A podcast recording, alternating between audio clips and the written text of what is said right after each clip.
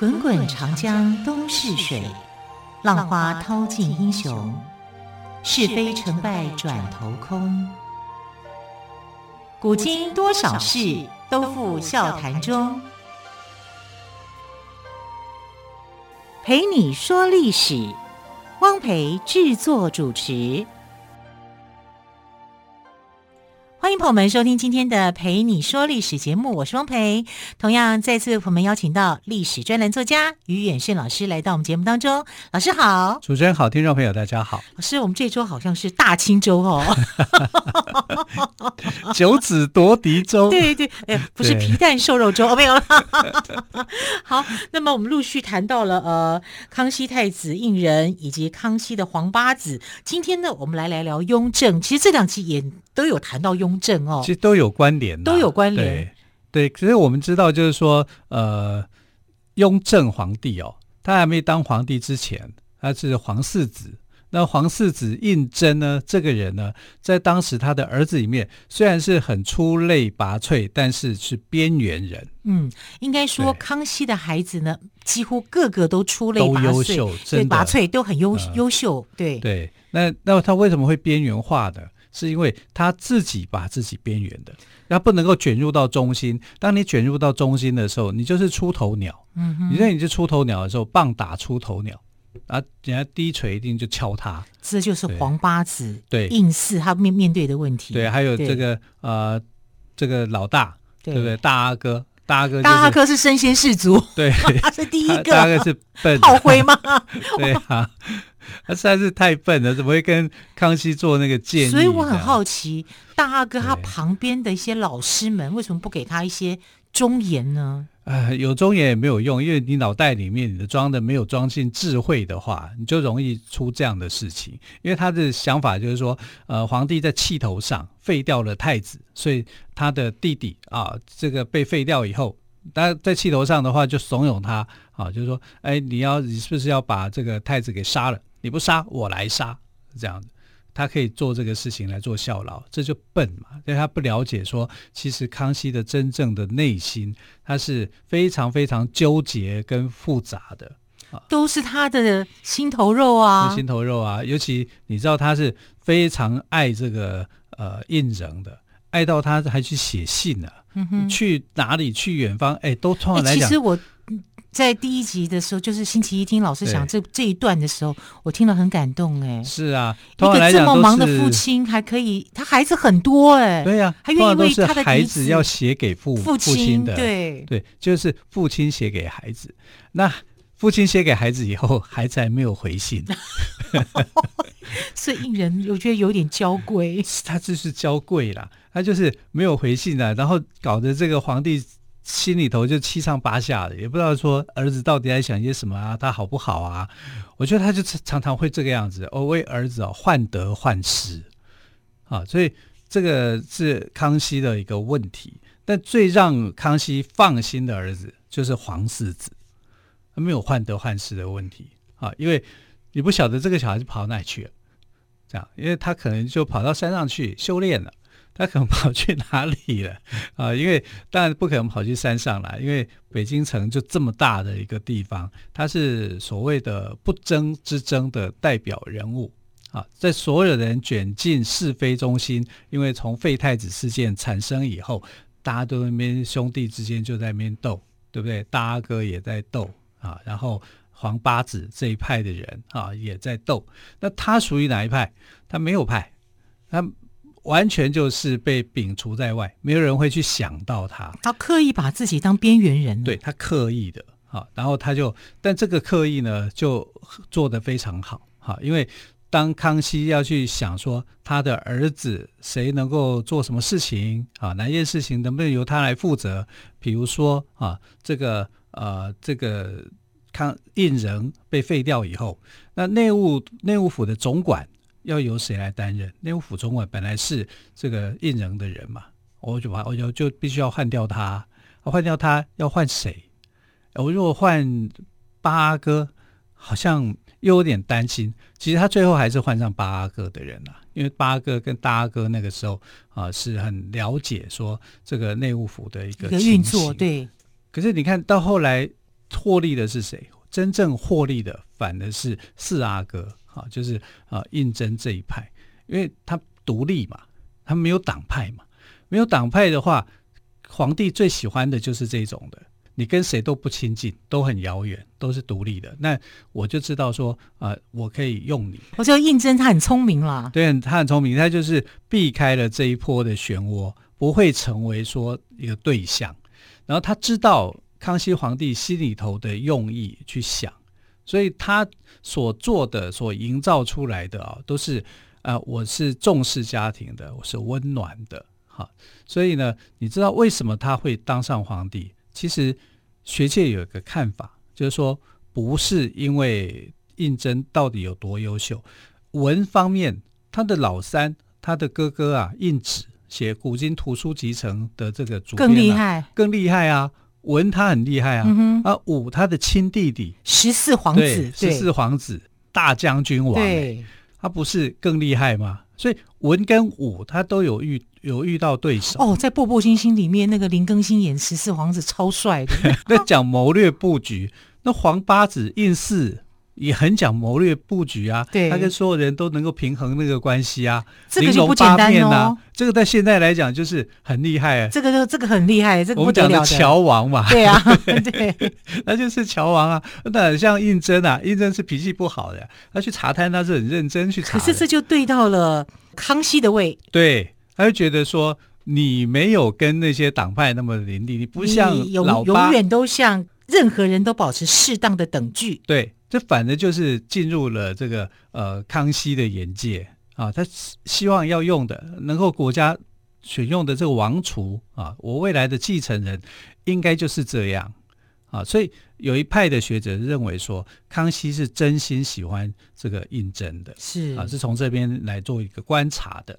可是康熙一定没有想到，他最疼爱的这个四皇子当皇上之后，对他的弟弟。取了奇怪的绰号，很幼稚。幼稚，我就觉得小孩子才会做的事啊。像我们小时候讨厌谁啊，就会帮他取一些绰号。哎呀，康熙那个雍正做的幼稚的事情可可多了，真的是真的。你看，有的很幼稚，有的很残忍。他的奏折上面有没有年羹尧的奏折上面？那哪是写奏折啊？根本就是写情话，你知道吗？啊？对啊，因为这个年羹尧对他有大功嘛。他就是保住了他的这个皇位啊，他跟这个新疆这边啊、蒙古这边作战立大功啊，不然很可能他的位置是没有的啊。他他的有内忧有外患的，他内忧那个难怪雍正这么疼年妃，呃、对，疼年妃又是另外，另外一回事了啦。另外一回事。那我们来看啊，就是呃，他写给年羹尧的奏折啊，说有多肉麻就有多肉麻，你不去看说那个是皇帝写给大臣的。你会以为说是哪个呃情书吗？对，真的会这样子觉得，我都不知道要如何来爱你。哎、天哪！我的妈呀！活在现代，他可以写情歌的歌词。对，哎、欸，他很费力在写。嗯，年羹尧可能那个奏章几百字，他就回好多，回他两倍多的内容。可是年羹尧是武将，嗯，他看到这些词，他不会觉得那个起鸡皮疙瘩吗？年羹尧是文武双修哦，哦真的，啊。对，因为年羹尧曾经还考过进士，他是康熙时代的进士，所以他不是只有那个，那他是文以文入武的。啊，所以他并不是我们想象中一般的武将莽夫型的，啊，不是，绝对不是。好，我们有时候会被戏剧给误导，是这样子。但不管怎么样，我们来讲的是雍正这一面了，嗯。啊，那雍正在皇子的时候，他就是用不争之争的这种的方式，哈，啊，来表达他的争取。那这种争取是很高明的啊，因为所有的皇子都淘汰出局以后，剩下的人会是谁？就是他啊。然后他能够胜选胜出的一个最关键的一个指标啊、我我觉得啦啊，就是有一个，就是他有一个很好的儿子，也就是弘历，弘历就是后来的乾隆皇帝，因为康熙非常喜欢弘历这个小孩，他觉得哇，这个孙子聪明啊，然后所以他曾经帮那个钮祜禄氏哦，就是甄嬛啊，甄嬛对 对对，去算命哦，去批哦，然后还看他的面相，哎呀，大富大贵之相啊，真的哈，就是这样子哈，就是说他是一个好命的人哈，说甄嬛是一个啊，当然不是叫甄嬛了，叫钮祜禄氏哈，说钮钮祜禄氏是一个好命的，钮祜禄氏的确是好命的人，因为活了八十几岁。她只比这个，她这是一个快乐健康的老太太，呃、对呀、啊，很长寿的一个皇帝呀、啊。哎、欸，老公那么早就死了，然后老婆活好久，然后每天游山玩水，游山玩水，这样很很开心，很快乐。这样，那我们来看到这一段的时候啊，就是呃，你可以看到说他的这个皇孙的地位是很重要的。那为什么呢？因为在明朝的时候，明成祖啊。那时候也是在想说，我到底要谁谁来当他的继承人？那一般来讲就是长子嘛，啊，就是呃长子来继承嘛。可是他喜欢第三个小孩呀，啊，所以那时候朱高炽不被列为是第一人选的时候，他很烦恼啊。明成祖很烦恼，到底要选谁？他就问他的这个呃内阁的首辅啊，那时候首辅是谢晋，那谢晋跟他讲说，你有一个好圣孙呐。啊，啊意思就是说，这个朱高炽的儿子，也就是他的孙子朱瞻基，是一个很棒的人。哎，他就想到说，我一定要让朱瞻基这个孙子即位，所以他后来就放弃了那个念头。所以会不会康熙在这个时候也看到明朝的这个历史，所以他想就让乾隆能够上位，所以他就让雍正来上位了。嗯嗯，这个也不无可能了啊、哦，因为可能性太高了哈、哦。关于这个故事呢，还有更多精彩的地方，我们先休息一下，再请岳轩老师帮我们做补充。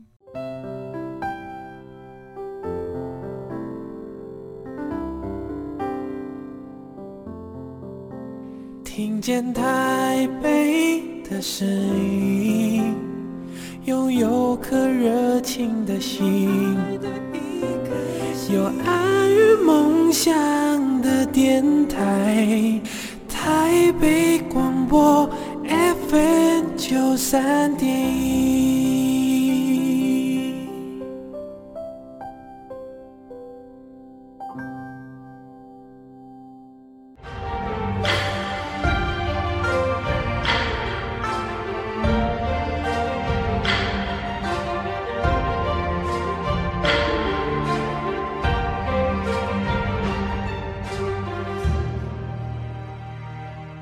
是台北广播电台陪你说历史节目，我是汪培。今天我们特别来宾于远轩老师谈到了雍正即位哦，老师呢，雍正即位后，他有没有展开一些雷厉风行的一些手段呢？我们想说，雍正即位应该会过好日子，对不对？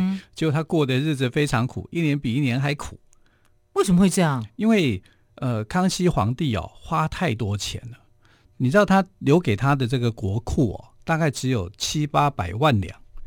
七八百万两的银子，这个对清朝来讲税收不够，他没有办法去去运作的。